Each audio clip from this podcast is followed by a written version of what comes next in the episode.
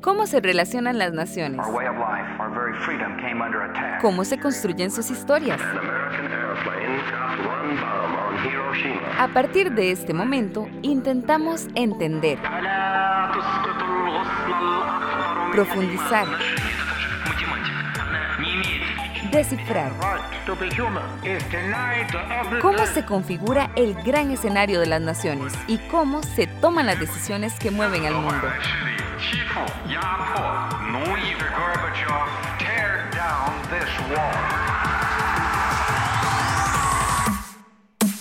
Esto es Escenarios Globales, una producción de Radio Monumental.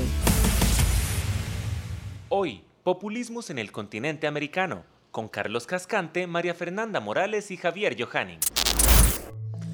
Creo que en el caso de los Estados Unidos, bueno, em, a todos, y lo tenemos muy fresco, ¿verdad? La figura de la llegada de Trump. America is the place where anything can happen. America is the place where anyone can rise. And here, on this land, on this soil, on this continent, the most incredible dreams come true.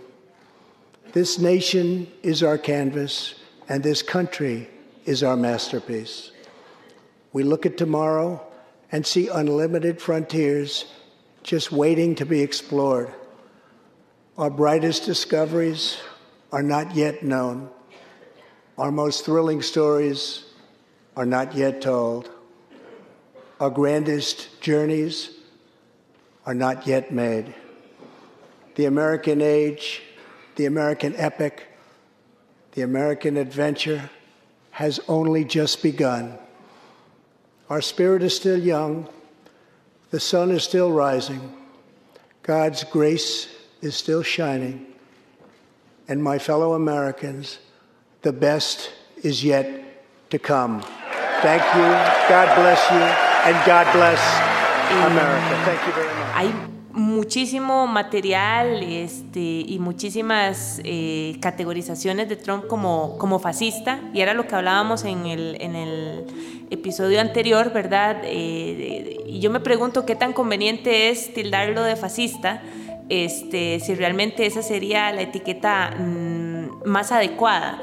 Eh, tomando en consideración que la llegada de Trump se da en un Estados Unidos muy fraccionado, polarizado, eh, con una importante segregación socioeconómica, muchos grupos que quedan atrás, una importante cantidad de población blanca de clase baja que se ha sentido relegada por muchísimo tiempo lo que mencionábamos es en el episodio anterior de... Y algunos de clase alta. Que y de clase alta, correcto, correcto. Y una figura que, que aquí también era lo que mencionaba Javier, eh, de que burlesca de alguna forma, ¿verdad? Subestimada de alguna forma, pero yo creo que desde la academia, ¿verdad? Ese es una, una, un elemento importante eh, tenemos que tomarlo en serio, tenemos que tomarlo en serio y muchos se burlaban de sus declaraciones, yo creo que también daba espacio para burlarse de sus declaraciones, muchas de ellas pues salidas de, de la órbita, ¿verdad? Pero yo creo que es parte también de su estrategia, ¿verdad? Como ese showman. ¿verdad? Ese, como, como ese hombre que quería ser el líder fuerte de Make, um, Make America Great Again, ¿verdad?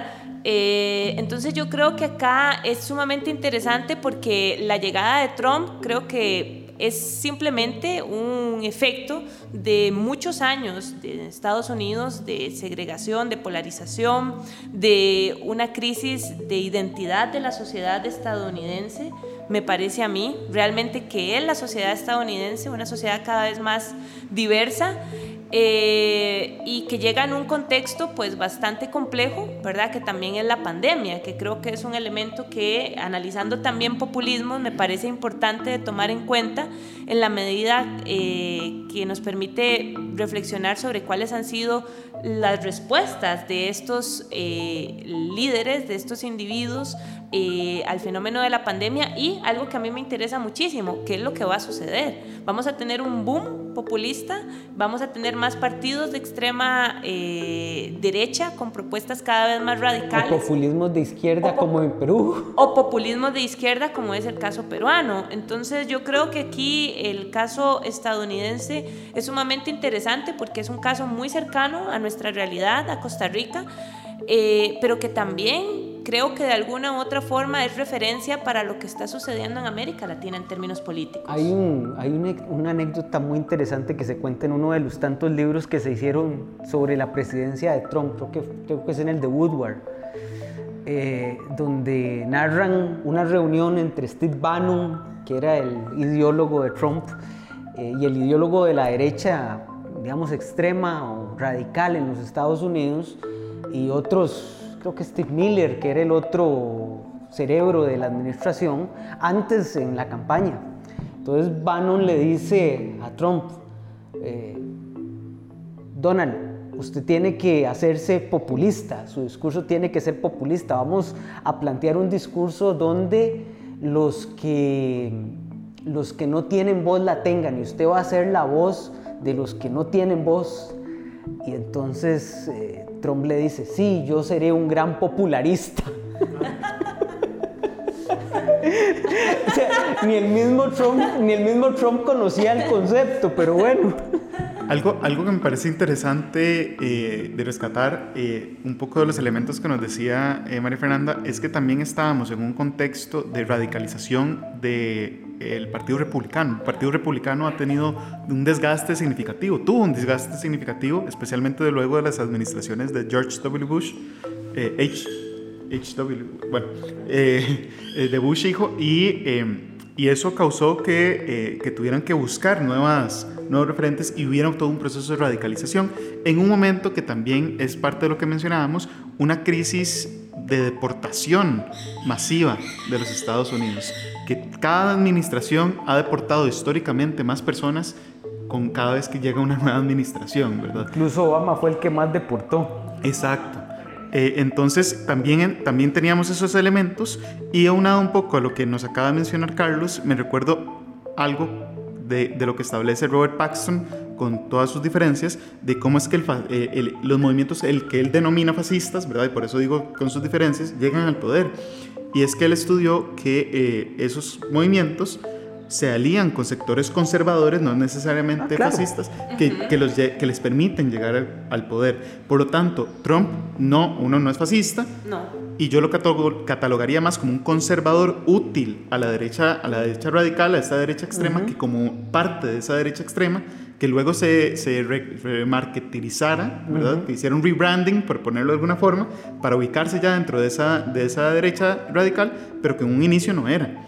Steve Bannon sí, y Steve Bannon hasta no solo es el ideólogo de Trump, porque lo dirigió como decís, sino hasta también era el, es el ideólogo de Proud Boys. Sí, claro. No, y, y, sus medios de comunicación como Breitbart y este tipo de medios de comunicación de extrema derecha que, que tiene una enorme eh, penetración en, este tipo de círculos. Ahora, eh, para que apareciera la figura de Trump en los Estados Unidos pasaron 40 años, si no más. Eh, un historiador estadounidense, quizá de los más pesados en este momento, Julian Selizer, junto con Kevin Cross, escriben un libro que se llama Las rupturas de la historia de los Estados Unidos y empiezan a mapear cómo el Partido Republicano empieza a cambiar a partir de los 60 con Barry Goldwater, que tiene un discurso racista, abiertamente racista, para capturar a los demócratas sureños que eran racistas. Los empieza a capturar y que eso se fue desarrollando en el Partido, en el partido Republicano eh, con un discurso, digamos, eh, racista, a veces más fuerte, a veces más débil. Eh, con Reagan se le consolida otro aliado que es la derecha religiosa estadounidense, neoevangélica, cuando Reagan les hace una promesa de defender los valores, después los traicionó. Reagan era bastante más, fue bastante más liberal en temas de aborto de lo que los neo eh, pretendían. hasta llegar a Newt Gingrich, eh, que, que, es la, la, que es Trump sin ser Trump, eh, que hace una revolución dentro del partido y ya a partir de ahí es un partido republicano completamente distinto con, con Newt eh, Gingrich y entramos ya a un proceso donde la aparición de Trump era inminente, ¿verdad? Eh, o de un Trump. O de un Trump, de un Trump, que pueden haber, o sea, pudo haber sido un Trump, igual pudo haber sido Ted Cruz. O, George Hawley, que es otra lógica, o, Carson, el, comentarista de Fox, pudo haber sido cualquiera, pero fue Donald Trump, que tuvo esas características. Ahora, lo que sí creo es que en el caso de Donald Trump, el gran problema para América Latina es que hay unas olas expansivas de copia del éxito de ese tipo de movimientos. Creo que allí en el caso de precisamente eso, ¿verdad? ¿Cuál es, cuál es, hasta dónde van a llegar esas olas expansivas, ¿verdad? Para seguir utilizando esa metáfora.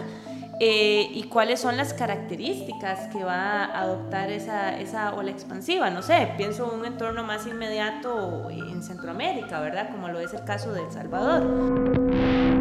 Juramos trabajar todos para sacar nuestro país adelante. Juramos defender lo conquistado el 3 de febrero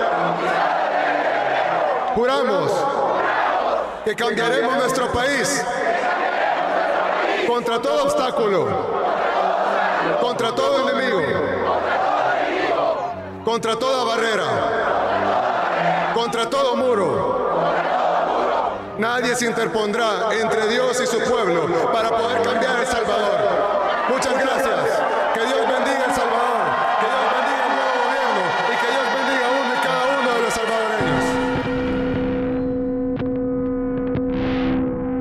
Que es una realidad que como región debería preocuparnos muchísimo, ¿verdad? En términos de cuáles van a ser las olas expansivas, ya no necesariamente desde Estados Unidos, sino propiamente de El Salvador, ¿verdad? Con la figura de, de Bukele, ¿verdad? Que, que con todas las críticas, también uno tiene que ubicarse en el contexto de la sociedad salvadoreña, ¿verdad? Y creo que vamos a lo mismo.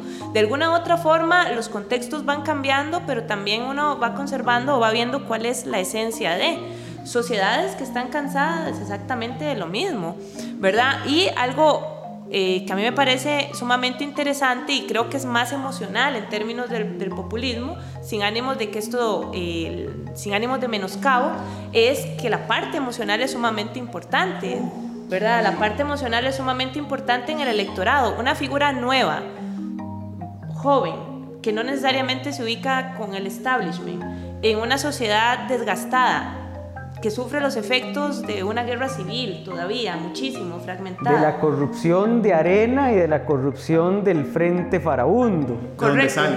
¿Ah? De dónde sale siendo alcalde. De dónde sale siendo alcalde. Exactamente, ¿verdad? Y eso es interesante porque las personas no necesariamente hacen esa conexión, pero ven a esta figura. Pero, das en algo que a mí me parece muy relevante. Estamos viendo como que esas figuras populistas, si bien no son outsiders, porque pero sí, digamos que es un outsider, aunque tuvo sus intentos previos de lanzarse a la presidencia, fue financista del Partido Demócrata, eh, pude vender muy bien la idea del outsider, tal vez Bukele no, la, no, no tiene esas características. Bukele estuvo metido en política con el frente de... Bukele tiene otra inspiración que creo que es importante catalogar y es que viene de la élite económica de El Salvador.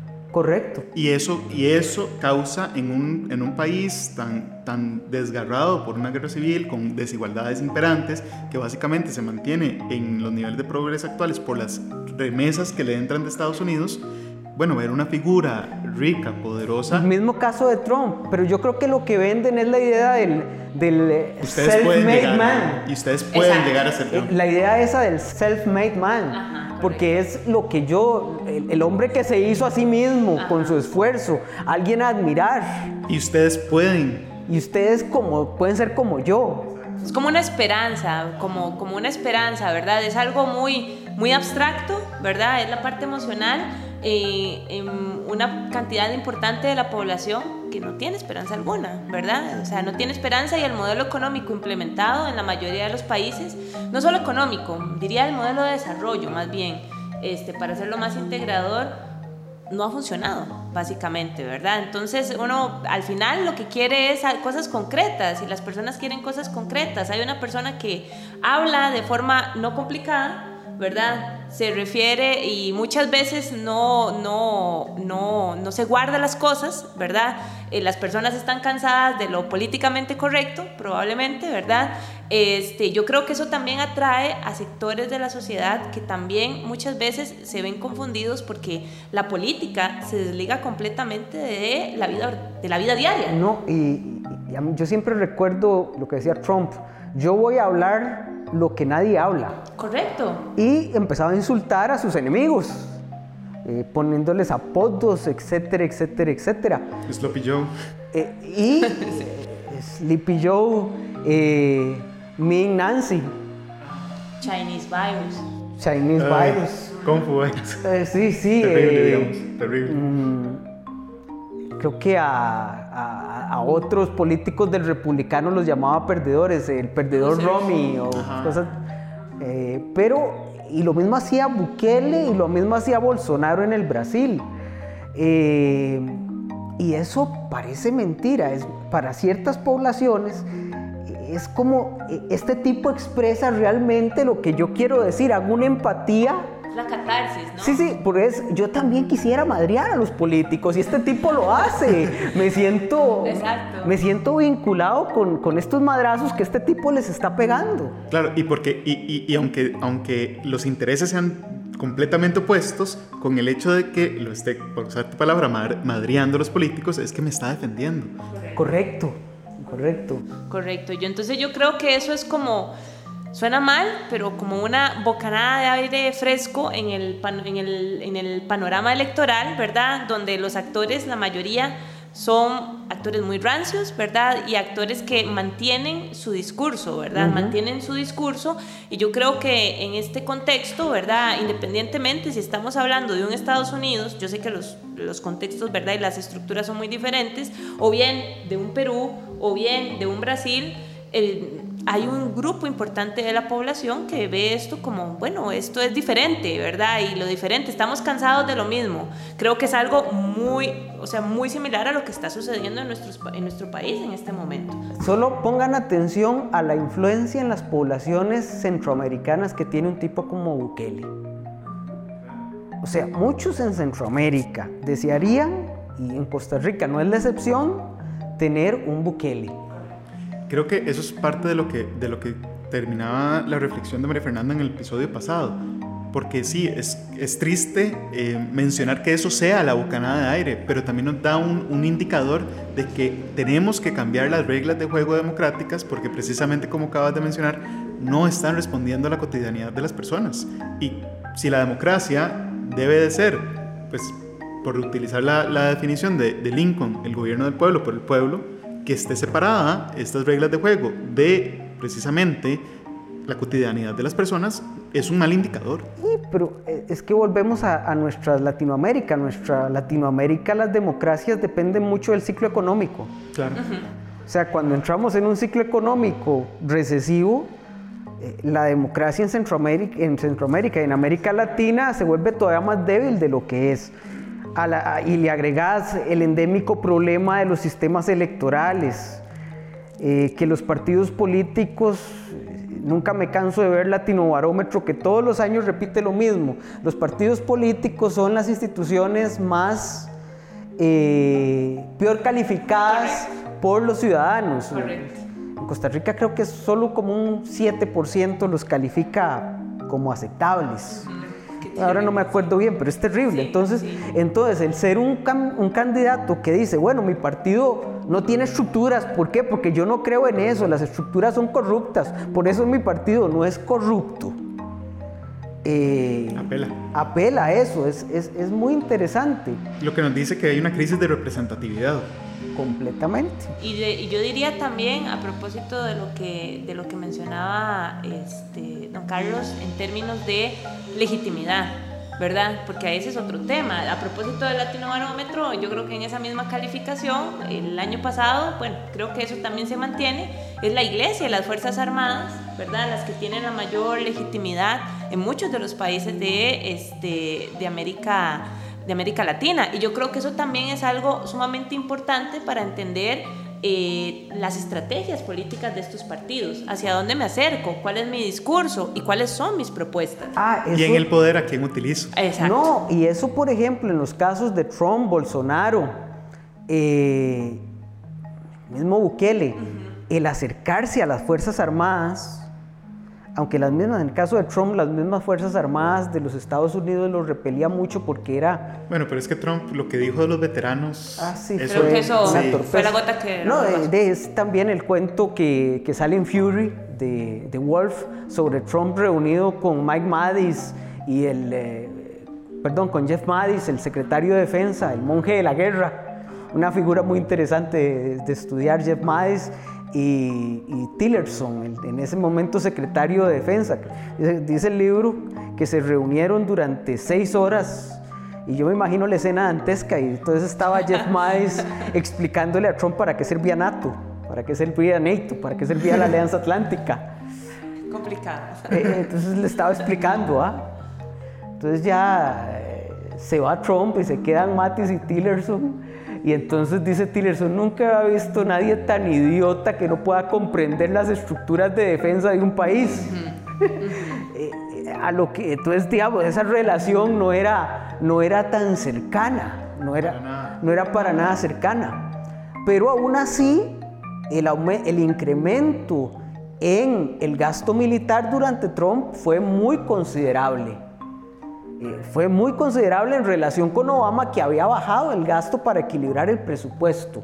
Trump cerró programas sociales para gastar en, el ejército. En ejército. Bueno, en el caso de Bolsonaro, una de sus bases son las Fuerzas Armadas del Brasil. Ahora, las Fuerzas Armadas del Brasil son algo muy complejo porque están muy divididas, pero Bolsonaro tenía, digamos, parte de la derecha de las Fuerzas Armadas del Brasil de las, de las añoranzas del 64, que fue un episodio horrorífico. ¿verdad? Dice que las Fuerzas Armadas del Brasil son las únicas con una visión geopolítica del Brasil, ¿verdad?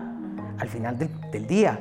Y en el caso de Bukele, ha gastado mucho dinero en las Fuerzas Armadas, en las fuerzas de policía, porque considera que El Salvador para enfrentar el problema de la Mara tiene que tener Fuerzas Armadas más, más poderosas el, acercarse a las Fuerzas Armadas, el salir en fotos con las Fuerzas Armadas. El enviar las Fuerzas Armadas al Congreso, a las cárceles. Eso, eso refuerza tu idea de strongman, de, hombre fuerte, ¿verdad?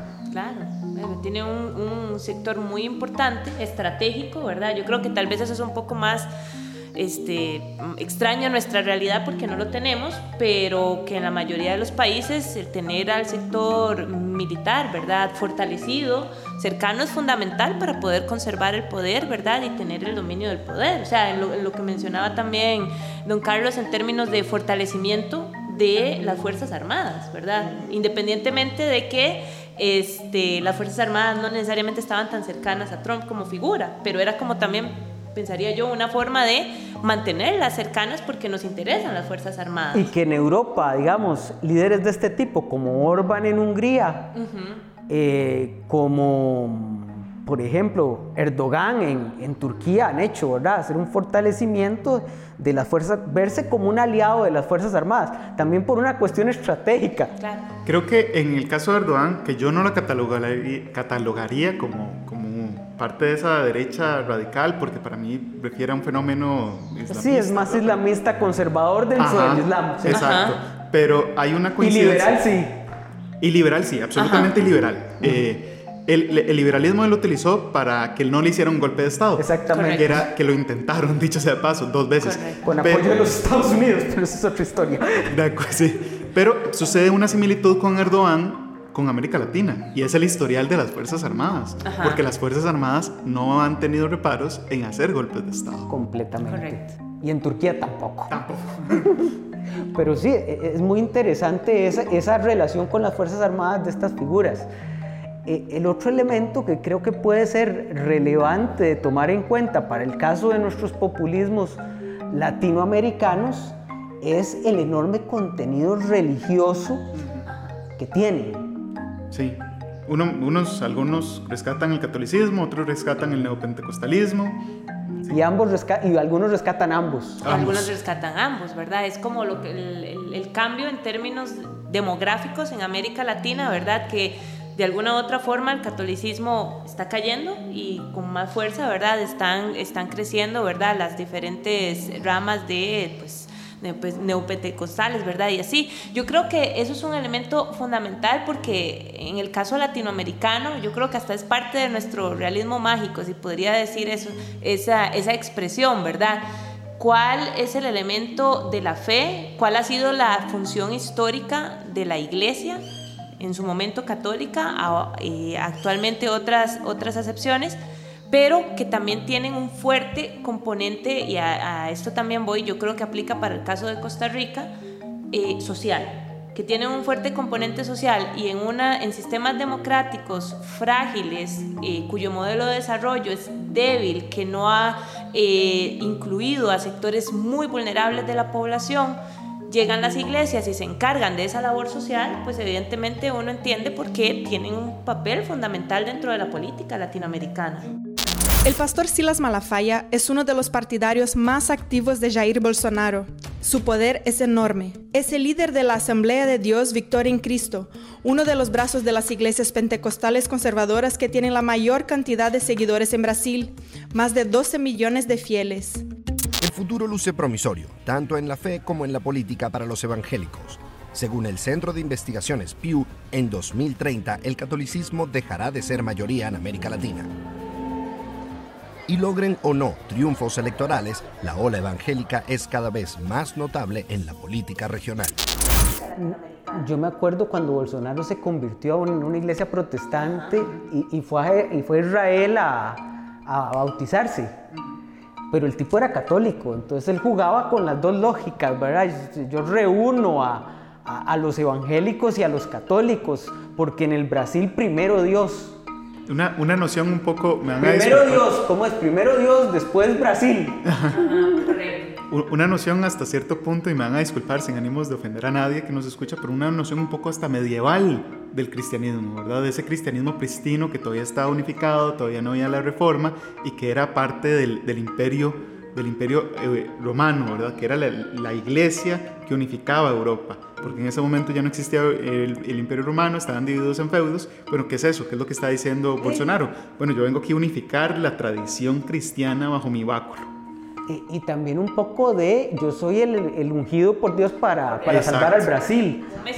Me, acuerdo de un anuncio de la campaña de Bolsonaro eh, que era muy interesante porque se llamaba Brasil Despierta. Ojo, en Costa Rica tenemos algo que se llama Despierta Costa Rica.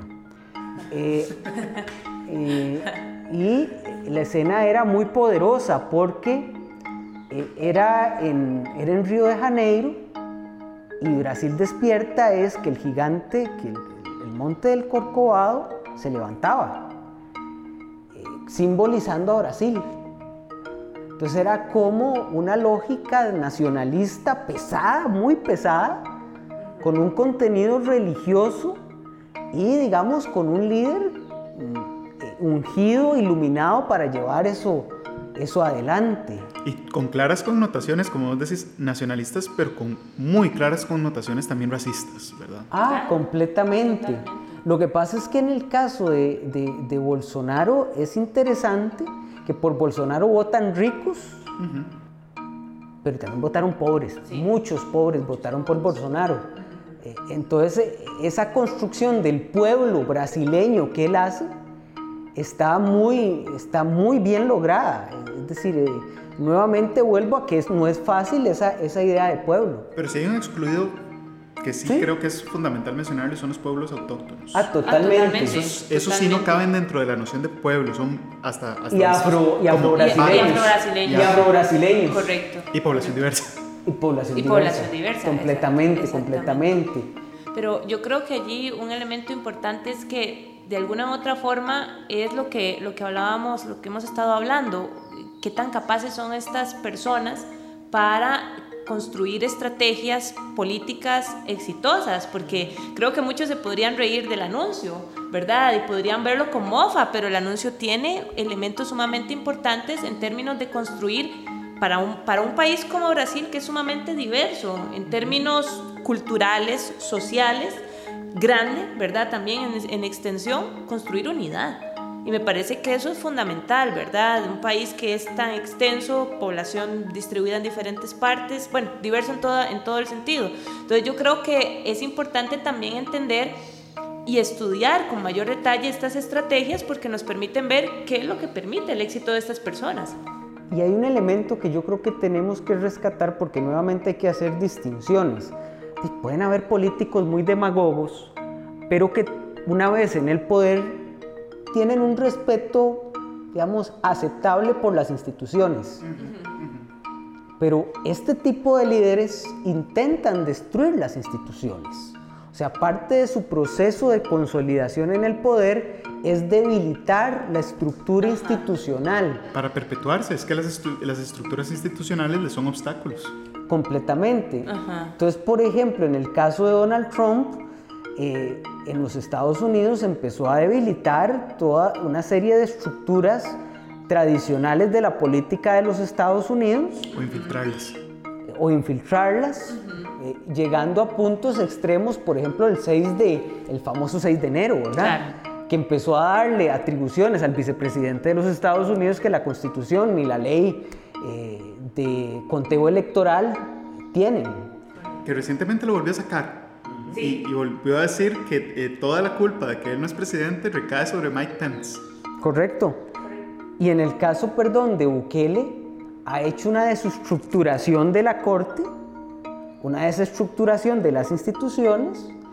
Y ojo, no es que Arena y el, y el Frente Farabundo Martín no lo hicieran, pero en el caso de Bukele la ha acelerado y Es evidente. es, es muy evidente. Y es la paradoja, ¿no? Porque estos, estos individuos, estos colectivos llegan al poder en los sistemas democráticos, por los mecanismos democráticos. Una vez llegan al poder, creo que es lo más paradójico y también creo que es un elemento importante de analizar de cuáles son esos fallos, fragilidades que tiene la democracia, porque lo que me preocuparía no solo necesariamente es que lleguen al poder, es cuánto le legitima el pueblo a estas personas hacer lo que están haciendo. Por ejemplo, hasta qué punto eso es condenado, hasta qué punto el, el, el inmiscuirse en los diferentes poderes, infiltrarse en las diferentes instituciones, para mí eso es algo sumamente preocupante, es legitimado de alguna u otra forma por el pueblo, el pueblo de ellos.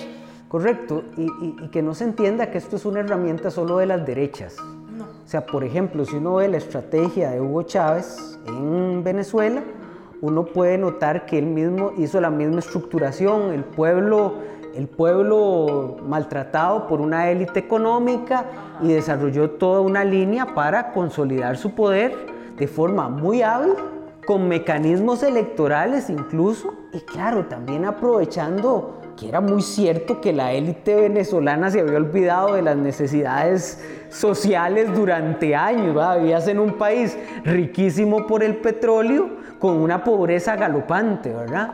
Bueno, y ahora que lo mencionas, a mí me parece que Hugo Chávez es una muy buena figura para, ya, eh, para ubicar una figura de populismo de este llamado socialismo del siglo XXI, ¿verdad? Es una muy buena. Cuando yo me cruzo con la mirada de ustedes, no es que me cruzo con la mirada nada más, es que me conecto directo y nos conectamos en el alma y en el corazón con el pueblo heroico de Barcelona, de Venezuela. Es una conexión de amor, de profundo amor del corazón venezolano, del corazón humano y los que somos cristianos, del corazón cristiano lleno de amor por la causa humana, por la humanidad. Y por eso yo lo decía allá en Maracay, lo decía terminando mis palabras. Hoy lo voy a decir al comienzo de una vez. Cuando yo los veo, cuando ustedes me ven, ya yo siento algo que me dice Chávez, ya tú no eres Chávez. Tú eres un pueblo. Chávez se hizo pueblo. Tú también eres Chávez, muchacha venezolana. Tú también eres Chávez, muchacho venezolano. Tú también eres Chávez, trabajador, trabajadora, abuela, abuelo. Tú también eres Chávez, niña venezolana, niño venezolano. Tú también eres Chávez. Chávez en verdad se hizo pueblo. Yo por eso le doy gracias a mi Señor. Gracias a mi Dios. Ahora, yo sí haría una distinción, como, como que ya se me va a salir un poquito el politólogo, eh, de eh, para qué sirven los partidos políticos, porque precisamente los partidos políticos sirven para llevar a personas a puestos de poder. Ajá, entonces, entonces, vamos a ver, lo que acaban de describir es una función de un partido político en una democracia. Lo preocupante es cuando estas personas desmantelan las reglas institucionales para perpetuarse o perpetuar en su círculo exacto en estas instituciones. Eh, y ahí resquebrajando una regla fundamental de la democracia que es la transición, ¿verdad? Y el cambio, el cambio de poder. Eso es eh, parte, el inicio es cualquier, cualquier democracia lo tiene, cualquier partido político lo tiene, su función de ir y llevar personas a puestos de poder, pero que se perpetúen debilitando esas reglas institucionales es lo preocupante. Y no solo es, eh, eh, eh, el partido político no solo lleva personas al poder, es un mecanismo de control y rendición de cuentas, sí. y rendición de cuentas para evitar que se produzcan excesos de poder. Por ejemplo, en los Estados Unidos, vos lees los libros, digamos, de politólogos tradicionales estadounidenses y dicen, bueno, una vez que pasa la pre-campaña, el partido político va eliminando aquellas figuras que se, que se alejan mucho del centro para tirarlos al centro y mantener la estabilidad del sistema. Sí, Robert Dahl, digamos. Robert sí, Dahl. Sí, claro, pero el problema es que ya el centro, centro se hizo de derecha, ¿verdad? Que es lo que dice Sí. Sí, sí, sí, que el centro se ha, se ha se ha movido demasiado. Porque ese es otro elemento. Cuando vos tenés derechas radicales, los partidos mainstream, los partidos de centro derecha, para mantener su electorado, tienen que lanzarse un poquito más hacia el extremo, que fue lo que pasó con Merkel y las necesidades para mantenerse en el poder que tuvo al negociar con el socialcristiano de, de Baviera para mantenerlo en la coalición con el demócrata cristiano del resto de Alemania, en términos de migración, por ejemplo. Y que cualquier coincidencia con el PUS acá, acá es mera coincidencia. Ah, no, no, no, no, podemos comparar el desarrollo eh, teórico de- del demócrata cristiano alemán y el social cristiano bávaro con el, con el Partido Unidad Social Cristiana costarricense. Son 50, 60 años de diferencia, para ser, para ser muy honestos. Pero que sí, y, y- y también para evitar que haya eh, fuga de votos a alternativa por Alemania, tuviste que poner un discurso muy duro.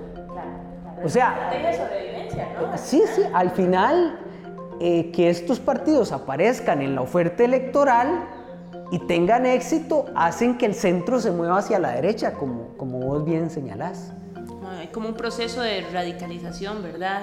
De- en algunos elementos de esos partidos que trataban de moderarse, ¿verdad? Correcto.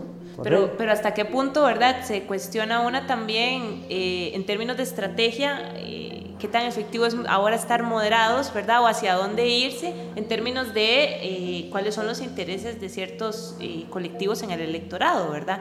¿verdad? Me parece que eso es sumamente interesante, ¿verdad? Porque también es muy complejo.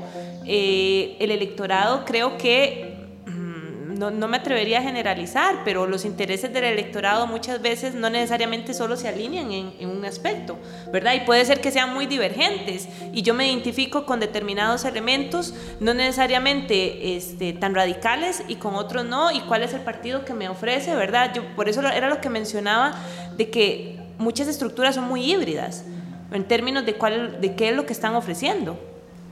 Y hay, hay todo un problema de tejido social muy difícil de construir, que, que los partidos no lo, no lo han sabido manejar, ¿verdad? El paso de los partidos políticos del siglo XX al XXI no ha sido especialmente agradable. Eh, rupturas, y se ha visto de diferentes formas, rupturas de bipartidismos históricos, eh, surgimiento de partidos alternativos, sistemas políticos no preparados y, eso es caldo de cultivo para figuras fuertes, para movimientos más que para partidos. Bueno, es algo de lo que dice Peter Mayer en su libro de eh, Gobernando en el Vacío, ¿verdad? De cómo los, los, los, partidos políticos han perdido su función tradicional y han surgido nuevos movimientos y, y han perdido su función de llevar personas a puestos de, de, de elección y ahora di, vemos que se irrumpe eh, ciertos partidos que salen de la nada, pero es solo para llevar a una figura o a dos figuras. Son movimientos, Javier. Y son más movimientos que partidos. Yo me acuerdo cuando Trump ya finalmente acepta la derrota y dice, este es el principio de este movimiento. De movimiento, ajá. No dice, bueno, el partido republicano, no, no, Él habla de MAGA, ajá. del movimiento, eh, del movimiento de él. Make America Great Again, el movimiento MAGA, no habla del Partido Republicano. E incluso se ha hablado de, que él se separará del Partido Republicano en algún momento. Y no lo hace simplemente porque en la historia de los Estados Unidos, cuando ha pasado eso, no sale bien eh, para el que se repara. Entonces, es, eh, es, relevante. Hay una fractura, ¿no? Importante. Es una fractura por todo, por todo lado. Eh, Ahora, la gran duda que puede surgir acá es qué hace que esos partidos surjan. O sea, si podemos puntualizar algunas de las causas que hacen que esos partidos o que esos movimientos surjan tan fuerte en América Latina en los últimos años, porque para mí el escenario latinoamericano es otra cosa, es muy diferente al escenario europeo. Sinceramente. o sea, para ponerlo en estos términos, eh, la lógica de Casmut que hemos trabajado mucho en estos programas, pero me parece un, tipo muy, muy, muy brillante a la hora. Yo creo que, que, se queda corta cuando venimos a América Latina. Sí, sí. Bueno, que creo que él ha estado, él se dio cuenta y creo que ha estado, porque ha estado en, en Chile, ha, ha, visitado Argentina, creo que eh, él, él, sabe español. Eh, creo que, creo que él, él, se dio cuenta del vacío y ahora lo está investigando. Pero sinceramente creo que eh, algo que mencionaban más antes en, era sobre el, eh, el, efecto contagio, ¿verdad?, de los Estados Unidos sobre la política latinoamericana. Eso no sucede en Europa, pero ¿por qué sucede en, en, América Latina? Creo que aquí es una confluencia de muchos fenómenos y de muchos factores. Eh, por un lado, eh, el, el, resquebrajamiento de los sistemas tradicionales de partidos a nivel latinoamericano, que lo hemos tenido en Costa Rica, lo hemos tenido en, en, en El Salvador, lo hemos tenido en Brasil, lo hemos tenido en Chile, ¿verdad? Lo hemos tenido en Perú, lo hemos tenido en prácticamente todos los países latinoamericanos. Luego, el claro financiamiento de, em, desde grupos neopentecostales, ni siquiera tanto desde Estados Unidos, sino desde Canadá, que es donde además ha venido plata. hay un, levantamiento de la derecha canadiense enorme. Y que, y que ese, ese plata que se ha utilizado para, mis, para, para misiones visioneras, valga la redundancia, pues han terminado en, partidos políticos no pentecostales en América Latina. Misiones evangélicas. Misiones evangélicas, bueno. De evangelización. De evangelización. Y eso, y eso es un fenómeno que viene de antes, viene de mucho antes, pero que ha tenido con, con este efecto de contagio de la derecha radical un auge significativo y que se han mezclado, porque no eran lo mismo los partidos de neopentecostales con estas derechas radicales. Y ahora en esta coyuntura se mezclaron. Y eso les ha dado también un apoyo cuando eh, tenemos que alrededor, por ejemplo en Costa Rica, si no me equivoco, más del 20% de la población es evangélica o neopentecostal. Y eh, por ejemplo en Guatemala ha crecido mucho, casi están empatados con la Iglesia Católica. En Brasil eh, tiene un, peso alto y estas iglesias neopentecostales tienen una característica muy interesante Primero, eh, un mesianismo muy fuerte, o sea, vinculado con la idea de, eh, de, la venida cada vez más cercana, eh, la idea de, de, que no es rezando, sino es actuando que se, que se van a cambiar las cosas. Y que eso se empata con los vacíos institucionales del Estado. Totalmente, que, que es actuando en la sociedad que se que se cambia eh, esa idea de progresismo que es una destrucción de los valores tradicionales de las sociedades cristianas y con bastante dinero y con medios de comunicación impresionantes. Vos, por ejemplo, ves Enlace, la cadena, la cadena latinoamericana, y es pesadísima. Claro, totalmente. Yo diría que hay un elemento también que ha legitimado mucho estos grupos, es precisamente lo que decía Javier, de eh, eh, el abandono. Yo lo, lo diría como un abandono que existe y un tal vez un desligue de las estructuras del Estado, ¿verdad? Un Estado que se debería encargar de proveer los, los bienes, ¿verdad? Los principales bienes. Eh, hay una cantidad importante de personas que ya no se identifican y yo creo lo llamaría como un fenómeno de deslocalización de alguna forma, ¿verdad? No necesariamente con el Estado, ¿verdad? Y hay un tema también en esa deslocalización de identidad, no necesariamente con el Estado en sí, sino con el individuo, ¿verdad? Un individuo que está atrás, que el Estado no me responde, pero que vienen estas estructuras, estas organizaciones y me dan comida. Algo tan sencillo como eso. En muchas poblaciones que todavía, a pesar de que en algunos países hubo boom económico, quedaron atrás. Entonces me parece que eso es un elemento muy interesante porque posiciona muchísimo a estos grupos que tienen mucho poder y aparte que tienen una incidencia política porque al final de alguna u otra forma se alinean con determinados partidos y los partidos se alinean con ellos. Entonces yo pensaría que ese abandono, este, por utilizar ese, ese término, ha incidido también en estos grupos, en la legitimación de estos colectivos y también en la llegada de estos movimientos y partidos. Que es muy interesante como una diferencia el caso europeo. En el caso europeo no puedes hablar de estados débiles al menos en, el, en, el, en la Europa occidental. Ya después de atrás, ya en lo que fue el espacio postsoviético, eso es más cuestionable. Pero en Europa occidental, donde estos movimientos se dan, no puedes hablar de estados débiles. Pero también allí, creo que eso lo veía en la experiencia que tuve viviendo en, en Holanda, cuáles son las expectativas que tiene la ciudadanía. Sí. Eso es muy importante porque mis expectativas como costarricense... Claro, porque, por ejemplo, porque has vivido en un estado más débil. Exacto, cambia muchísimo con algo tan concreto como el transporte público. Sí, lo que pasa es que en América Latina tenés zonas donde el Estado nunca llegó. No existe. Salvo el ejército, en algunos países el Estado nunca llegó. Precisamente no es de extrañar que en las, que en las encuestas de Latino Barómetro el ejército salga bien posicionado. Eh, porque, porque es una de las pocas instituciones que llega, que llega a todas partes en un Estado. Eh, entonces ahí hay diferencia. me parece que efectivamente la construcción del Estado en América Latina con todos sus problemas fomentó esa, es, fomenta esa lógica de este tipo de movimientos. Bueno, eh, sí, pero, es, pero diría que es un vacío que alguien iba a llenar, ¿verdad? No es que necesariamente estos fenómenos, estos movimientos de derecha radical iban a surgir necesariamente, sino que era un vacío que tenemos y que estos grupos aprovecharon.